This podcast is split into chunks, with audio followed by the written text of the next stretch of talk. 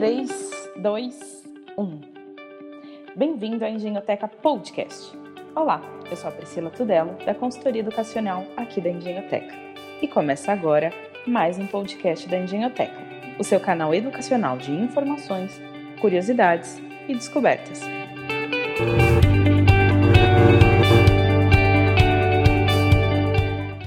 No episódio de hoje, vamos falar sobre o tema Alunos Trilingües, pensamento computacional.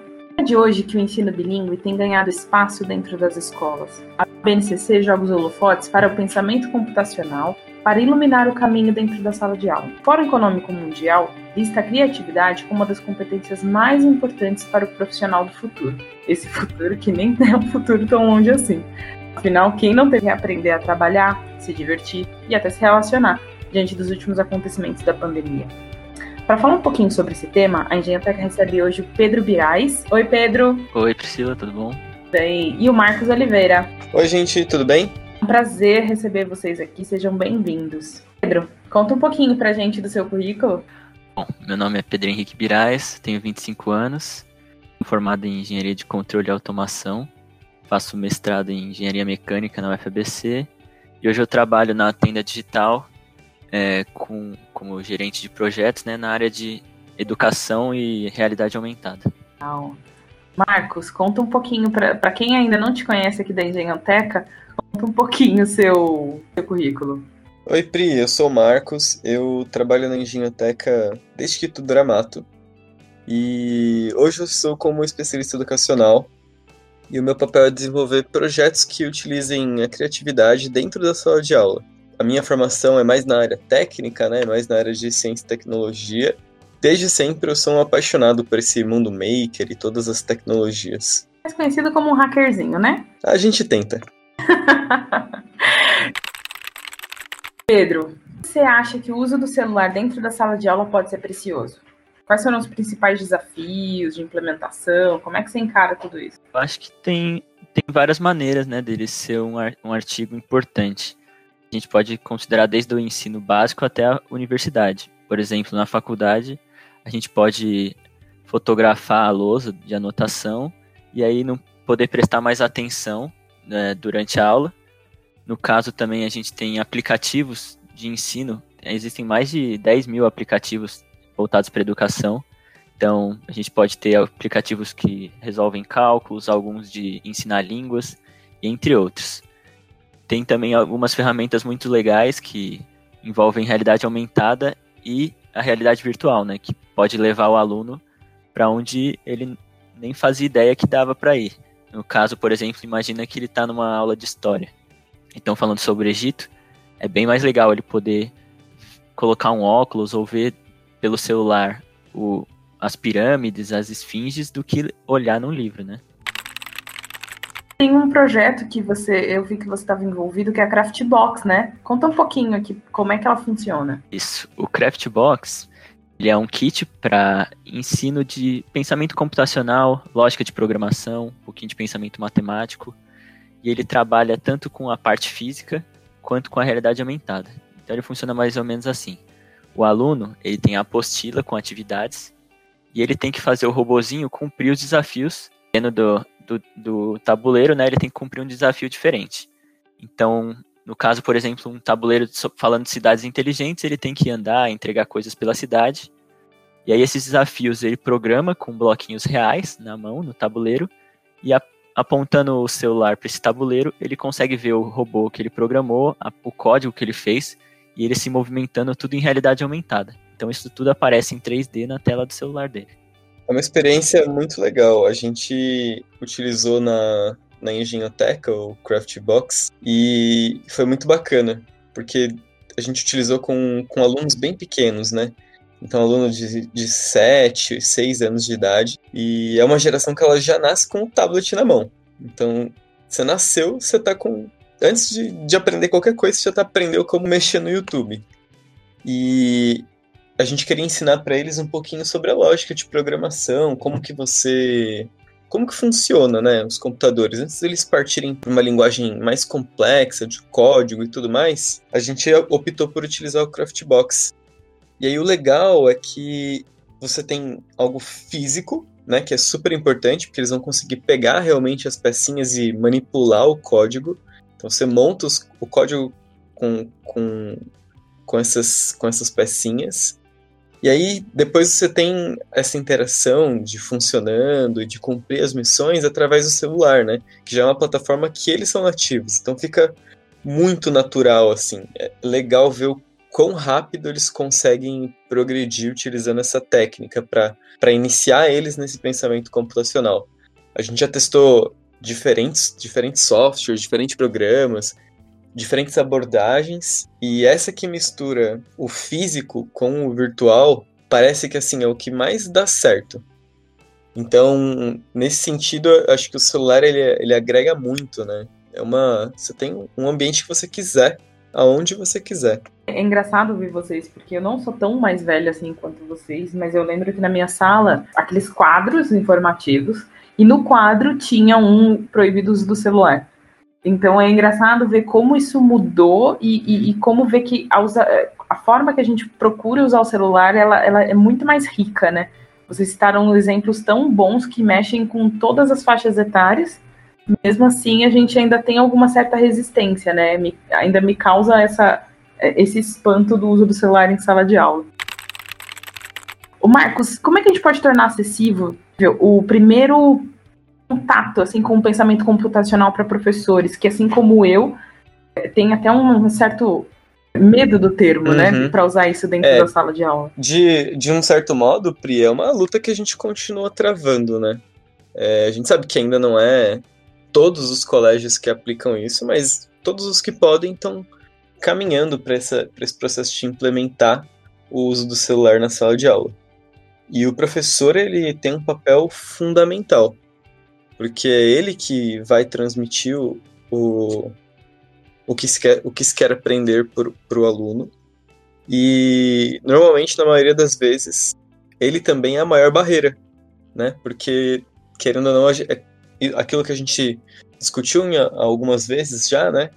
Que o professor ele, ele tá passando por esse processo de transição onde ele deixa de ser o cara que tem toda a informação na mão e aí ele vira o centro de informações da sala de aula para virar um administrador dessa informação. Então ele tem que gerenciar como os alunos eles vão aprender. Ele não precisa mais ter toda a informação possível, né?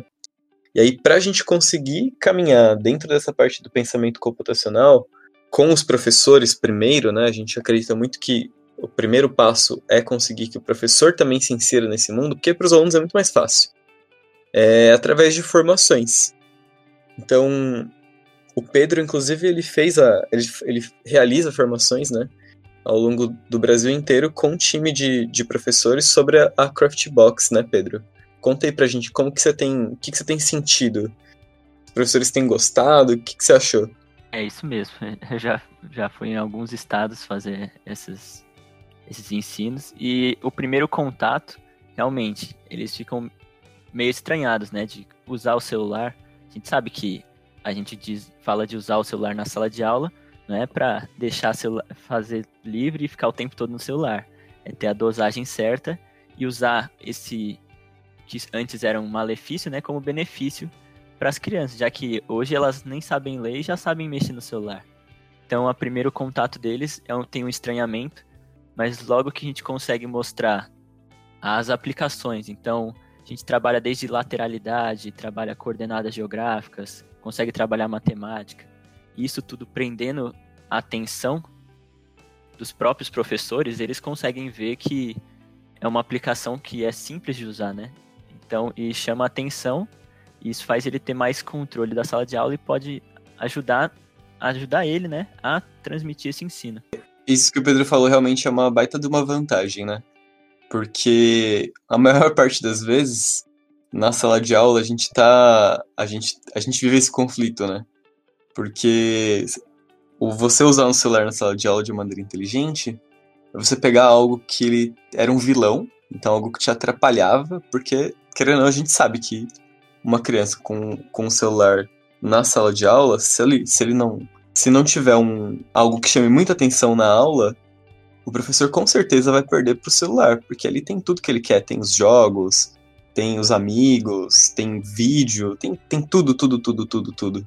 Então esse papel de tentar transformar algo que tira a atenção do aluno para algo onde ele vai ter que ter atenção e ele vai aprender com aquilo, é o mais legal, assim, né? Então é meio que um, que um reviravolta, assim, uma virada no jogo. O que vocês estão me dizendo é, primeiro, que eu não preciso ter medo, que pensamento computacional não é uma, um bicho de sete cabeças, e que eu preciso investir em, em, em formações, em informações, porque isso é mais simples e mais fácil de aplicar do que eu imagino, certo?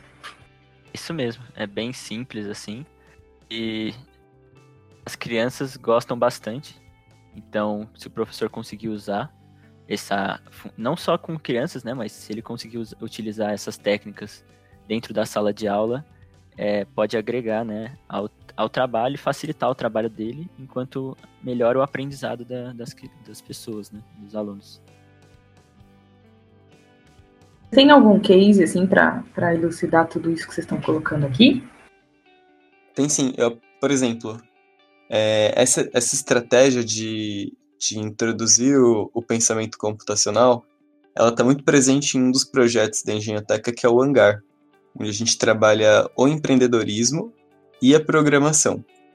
E, e lá, um dos, um dos primeiros um dos primeiros passos, né, é a gente explicar para explicar as crianças o que, que é um, um algoritmo, né? O que, que é um programa de computador. E, e aí a gente começa isso de um jeito muito simples, assim, porque realmente não é um bicho de sete cabeças, é bem é bem tranquilo de entender, mas é que tem uma, uma áurea assim que, nossa, meu Deus, eu vou programar um computador, vai ser uma coisa de outro mundo, mas não, é tranquilo. E aí a gente começa fazendo um, um exercício onde eles têm que, que realizar uma tarefa. Só que para realizar essa tarefa, não são eles que vão realizar a tarefa, né? Eles têm que programar o amigo para realizar uma tarefa. Então eles têm que fazer uma descrição do que, que a pessoa teria que fazer para conseguir completar aquele desafio. Isso daí já é uma lógica de um pensamento computacional. Então você já está aplicando uma lógica de programação por trás disso. Você já está entendendo o que, que é um algoritmo, você está entendendo que é uma, uma receita de bolo, né? E isso totalmente analógico. E aí o segundo passo é a gente começar a transpor isso para o ambiente digital. Então aí normalmente a gente usa o, o Craftbox, porque aí a gente tem uma, uma interação física que resulta num, numa movimentação virtual. Então vai lá o robozinho e se move e, e cumpre as missões, igual ele estava fazendo com o amigo dele, só que agora num tabuleiro que, que você consegue levar para qualquer lugar e usar se você tiver um celular simples. Gostei dessa ideia hein, de lógica computacional, vou usar. Pedro, fala um pouquinho. Então, agora que o professor ele já está empoderado que o pensamento computacional não é um bicho de sete cabeças, que não vai morder ele, como é que ele transmite isso para os alunos de uma maneira? Eh, vocês já deram uns exemplos, mas como é que ele passa essa segurança, né? Como é que ele transmite isso e fala assim, olha, criançada, isso é mais simples do que a gente imagina? Acho que o Marcos até vai poder explicar melhor depois, né? Porque ele está bastante tempo nessa área ensinando os pequenos. Mas, como você pode ver, é uma coisa simples, né? É, um pensamento computacional não quer dizer que ele já vai sair programando a coisa mais complexa do mundo. Mas é entender a lógica de, otimizar um processo ou de, da descrição de um processo. No caso do Craftbox, por exemplo, ele usa um bloquinho só, ele já faz o robô andar. Então, ele vai entendendo isso. Então, ele vai, por exemplo, o professor pode passar coisas simples que vão fazer ele entender. Então, ah, ele pode estar andando na sala, você tem que chegar até a porta. É, cada comando é uma coisa. Então, andar, andar, andar, virar, virar, virar. Isso daí, depois o professor pode aplicar. O que, que é uma repetição? Ah, uma repetição é ande três vezes. Ah, então ele vai dar três passos. Isso daí já é uma, uma lógica de programação, pensamento computacional. Então ele está otimizando um processo, então ao invés de dar três comandos, ele deu um comando com uma repetição. Então, coisas simples assim ele já consegue aplicar desde, desde cedo a ensinar os alunos essa parte de lógica, de programação e etc. Pedro, na sua opinião, assim, é, agora é uma pergunta bem genuína, fugindo até um pouco do nosso roteiro como combinado.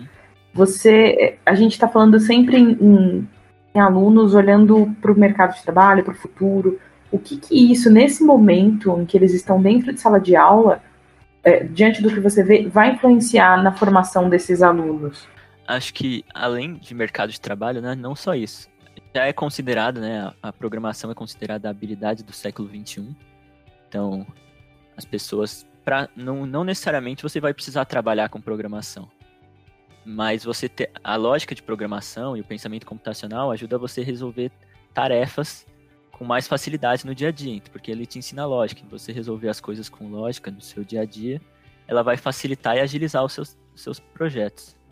E pequenas programações podem ser feitas por qualquer um, não necessariamente você vai trabalhar com isso, mas você automatizar, sei lá, uma planilha do Excel ou fazer um pequeno um programinha no seu computador para agilizar alguma tarefa sua, de enviar e-mails, qualquer coisa assim, coisas simples que vão te ajudar a ter mais efetividade, otimizar seu tempo e você poder aplicar o seu tempo em coisas que exigem mesmo e não em tarefas repetitivas, por exemplo. Legal. Eu levanto também um outro ponto que é você entender como funcionam essas coisas é super importante, né? Porque dependendo do, da função que você vai exercer no, no mercado de trabalho, você vai acabar lidando com programadores. Então, você saber expressar o que você gostaria de ser feito é extremamente importante que você saiba como aquilo funciona, né? Porque é, é muito, muito maluco, assim, né? Eu lembro que quando eu fui aprender o que, que era programação, eu fui fazer meu primeiro código, eu imaginava que eu ia ter que usar zeros e uns para fazer qualquer coisa, assim. tipo, eu só tinha essa ideia porque eu lembro do Matrix, e os zeros e uns e as letras malucas, tudo descendo. Eu, nossa, meu, que doideira, como que alguém se organiza naquilo, né? Não faz nenhum sentido. Tem... Não é possível que seja isso. E aí realmente não era nada disso. É um pensamento muito mais abstraído. Você consegue fazer uma coisa com, com zeros e uns, mas não é isso, sabe? E aí você entender como funciona essa lógica computacional, não é que você precisa ser o melhor programador do mundo, ou dominar completamente uma linguagem de programação, ou programar todos os dias, não é isso. Mas você entender como funciona, como, qual é a lógica, você consegue se expressar melhor. E como o Pedro disse, né? É, não é todo mundo que vai trabalhar com programação, mas a gente sabe o quanto isso está se tornando importante, ainda mais quando a gente começa a ver toda essa revolução da inteligência artificial, é, tudo o, o mundo sendo cada vez mais conectado.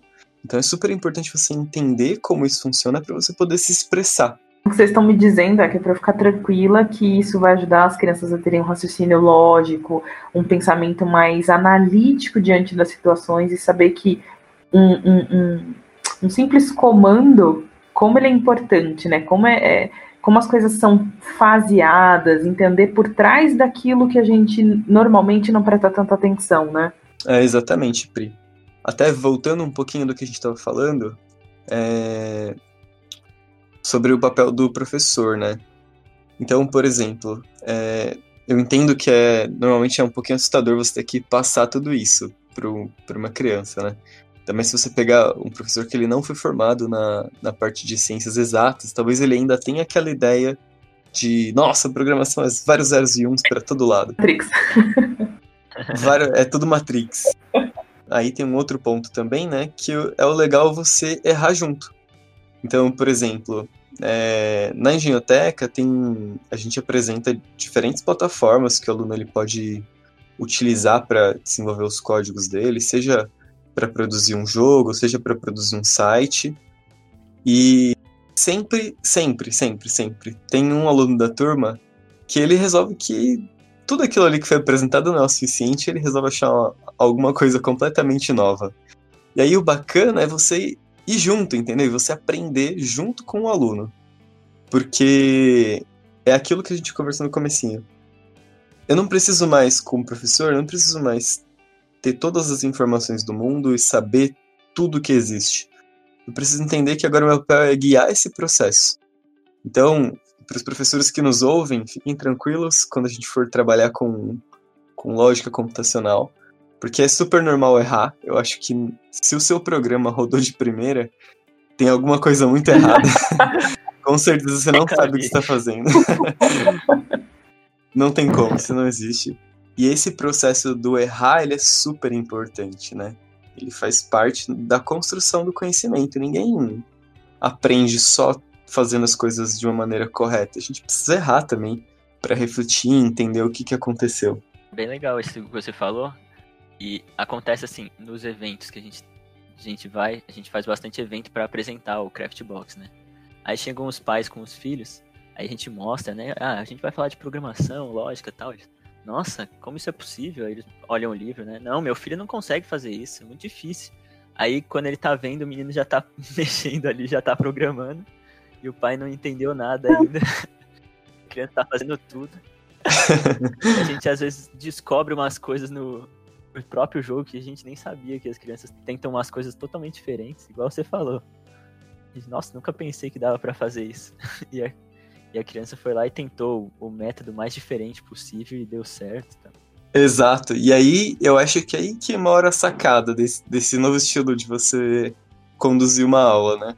Que não é você se apavorar porque porque alguém tá fazendo uma coisa que você não tinha previsto, mas sim você se divertir junto, né? Você entrar na mesma onda e, e ent entender o problema, dar risada e falar, ixi, realmente eu não sei como isso aconteceu, vamos tentar resolver junto, ou então vamos tentar por outra estratégia, né?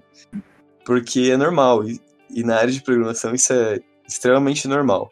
Eu e o Pedro, a gente forma um duo raiz aí já tem vários anos. E nesses vários anos a gente aplicou diferentes cursos de programação para diferentes faixas etárias. E eu acho que não teve um curso que a gente aplicou que a gente se surpreendeu. assim. Eu lembro um. Aqui a gente aprendeu uma coisa. Eu lembro que teve um que a gente estava aplicando que era sobre Arduino. Então era, era introdutório, assim, era lógica computacional com Arduino. O básico do básico, para as pessoas entenderem como que, como que funcionava. Fala com carinho dessas pessoas, porque eu me incluo nelas.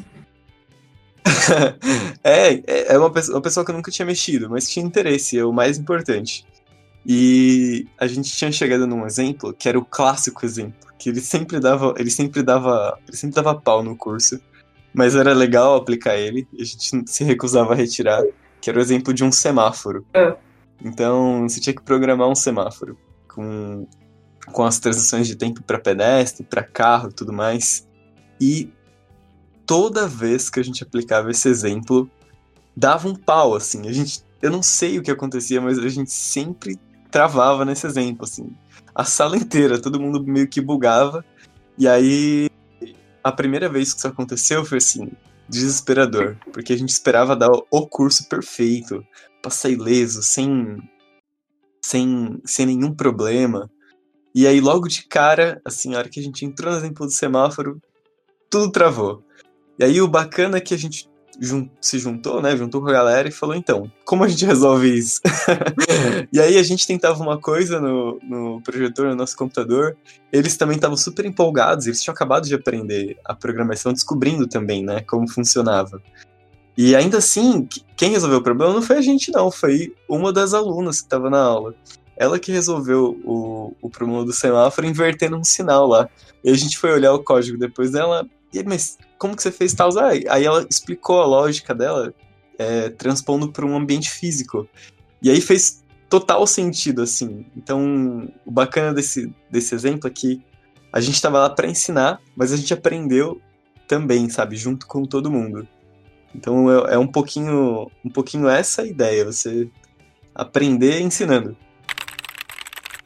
contem uma coisa, para as escolas que já têm uma, alguma iniciativa e querem incrementar esses projetos, assim, qual é, a, qual é a, a trilha que vocês recomendam?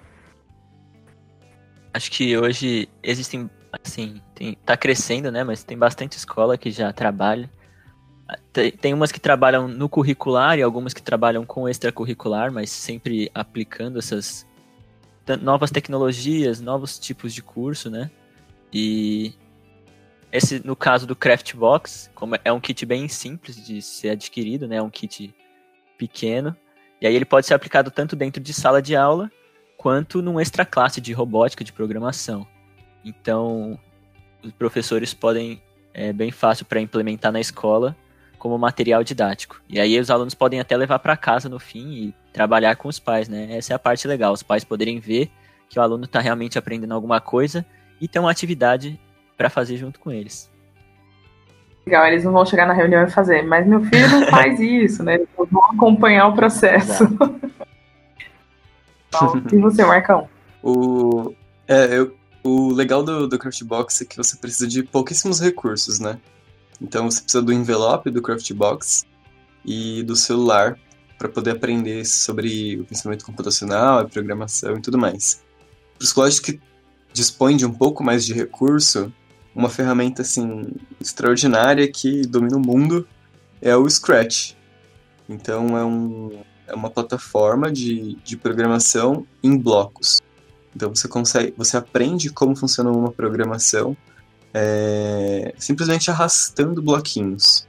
E aí tem até uma, um site que é o code.org, que nele você tem inclusive vários experimentos para diferentes faixas etárias, onde você vai sendo guiado através da programação. E sempre de um jeito muito lúdico.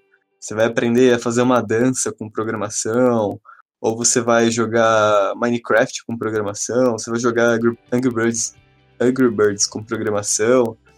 Então são três ferramentas aí que eu super aconselho. Escolas que têm um pouquinho mais de recurso, conseguem disponibilizar um computador para cada aluno da sala. É legal, mantém essa. Dá para seguir nessa proposta do, do Scratch ou do Code.org.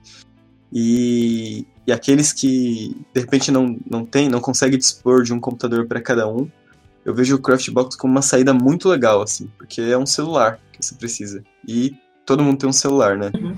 Então fica muito mais fácil. Democratiza muito mais. Ainda bem que você falou em democratizar, porque agora eu tenho que fazer um contraponto, imaginando agora o cenário oposto, onde a escola não tem nenhum programa, mas o professor ouviu o nosso podcast e falou: puxa, se é tão simples assim, eu posso fazer. Como é, qual é o passo que vocês sugerem que esse professor faça nessa escola que não tem essa, esse apoio? E tem algumas maneiras de você começar. A primeira é você ter a força de vontade, né? Então, se você quiser realmente aprender, hoje a gente tem muitos, muito, muita, muita coisa online que é, que é gratuita, que você consegue se inteirar e aprender um pouquinho mais. E essa lógica, esse pensamento computacional, você, se você, ainda se você não tiver nenhum recurso tecnológico, você consegue aplicar isso com uma folha de sulfite e um lápis, entendeu? É igual aquele exemplo que eu falei sobre que a gente utiliza no, no hangar, onde as crianças têm que programar um amigo para cumprir alguma tarefa. É um exercício que a gente pode fazer com uma folha de sulfite e um lápis. É algo muito simples, não requer nada muito sofisticado. E eu vejo que a programação ela pode caminhar por várias disciplinas, né? Normalmente a gente associa isso mais na parte de exatas, então, as aulas de matemática, principalmente a parte de aritmética, né, a parte de geometria, então ela é muito ligada com essa parte de programação. Mas as outras áreas também não ficam por fora. Por exemplo, teve uma, uma turma que a gente estava falando sobre. É uma turma intracurricular, que a gente estava conversando sobre história. E aí a gente queria apresentar uma, uma, uma versão um pouco diferente de, de uma linha do tempo, né? Da, de como ocorreram alguns fatos históricos. E aí, para isso, a gente convidou os alunos que eles criassem como se fosse uma programação para que a independência do Brasil acontecesse, né? Então eles tinham que criar criar os próprios blocos e ir colocando na sequência o que que levou, né? O que, que tinha que acontecer para que esse esse fato histórico acontecesse. E aí foi bem legal o resultado, porque a, a, parte mais bacana, né, é você debugar depois. Então você vai lendo linha por linha, e aí os outros alunos da sala, os outros grupos, né, dividir em grupos, o papel deles era tentar achar o erro, tentar achar o bug. Então você tentar hackear o código do seu amigo. Então foi muito legal que todo mundo interagiu, todo mundo ficou interessado. E, querendo ou não, né, você ensinou história e por trás você acabou ensinando também o pensamento computacional. Legal, obrigada. Pedro, deixa eu te fazer uma pergunta. A gente chama um, um convidado aqui no, no Engenhoteca. A gente tem o Engenioteca. Uhum. Ele concede três desejos. então escolha os seus com muito carinho. aqui para nós quais seriam os seus três desejos para o futuro das escolas. Hum, você me pegou, né? é, eu diria, gostaria, né, que a gente conseguisse democratizar a educação, principalmente no Brasil, né? Seria legal que, que todas as, todos os lugares e todas as escolas tivessem pelo menos um, o acesso a, algum, a todas as, as ferramentas básicas para poder fornecer um ensino de qualidade para as crianças. A gente vê a diferença, né, da uma criança que teve bem mais acesso e até acesso a essas tipo a lógica de programação, essas atividades com robótica ou qualquer que seja extra classe, elas elas são bem mais propensas assim na, no futuro. Elas conseguem é, realizar mais atividades, elas têm mais facilidade quando chega mais para frente no ensino médio ou na faculdade, né? Um segundo desejo, gostaria que o Craftbox fosse pro tivesse em todas as escolas do Brasil, em todas as casas. é, porque bem um bom desejo, é, vai. Foi bem difícil o desenvolvimento, né? E a gente pensou nele justamente para ser como é que a gente pode fazer um produto que seja tipo, o menor custo possível para ensinar essa parte de programação, né? Que seja tanto um físico quanto digital. A gente sabe que tem muitas soluções que existem, né? Mas com robôs físicos e tudo mais, fica bem mais, é, mais caro e difícil de entrar no, nos lugares. Então a ideia é que fosse acessível para o máximo de pessoas possível. Terceiro. Hum, Pensar bem. Bom, o terceiro, eu acho que seria interessante que as as crianças, principalmente, né, conseguissem transpor essas habilidades, essas descobertas que ela tem para fora da sala de aula. Então, a gente pode falar principalmente para os que têm mais acesso a essa educação, né, que eles conseguissem transpor e, e ver a sociedade em volta deles, conseguir trabalhar em cima disso para melhorar a sociedade. Sempre trabalhar depender, sem depender de, de um um terceiro, né? Ele conseguir olhar para a comunidade que ele está inserido, trabalhar com melhoria, com as coisas que ele desenvolveu, aprendeu, que seja uma coisa pequena, faz a diferença. Nossa, que legal. Gente, eu não tenho palavras para agradecer o nosso bate-papo de hoje. Pedro, foi um prazer ter você aqui no nosso, no nosso podcast. Muito obrigado, Pri. Muito obrigado, Marcos. Eu gostei muito de participar. Foi uma conversa muito boa. Espero que as coisas que a gente falou aqui continuem melhorando, né? Dando certo. E qualquer coisa, pode me chamar que eu topo qualquer outro podcast. Ah, legal, obrigada. Marcos, é sempre bom falar com você, querido. Muito obrigado, Pri, pela oportunidade. Pedro, valeu pela conversa. E vamos trabalhar aí pro Engênio conseguir ajudar em todos os seus desejos. Estamos torcendo. Bom, o podcast da Engenhoteca retorna em breve. Fique ligado. Compartilhe nosso podcast e acesse as nossas redes sociais. Até logo!